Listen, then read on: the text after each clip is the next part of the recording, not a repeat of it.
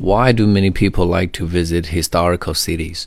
Well, apparently, the first reason why many people like to visit historical cities is that they can see a lot of historical architectures.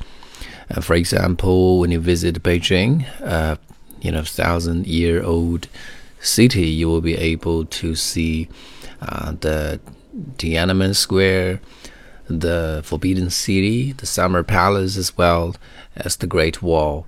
And these buildings are marvelous, very different from the modern constructions that we are able to see on the streets.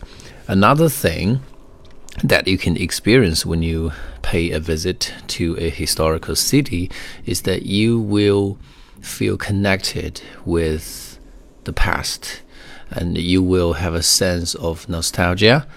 It's like you are able to travel through time to have conversation with our ancestors. I think that kind of experience is very valuable. 近期马上就要考试的同学，可以在淘宝中搜索店铺“长沙雅思”。在我的这个店铺里面呢，会有最新的雅思口语答案，可以供大家去参考，甚至直接拿到考场上去使用。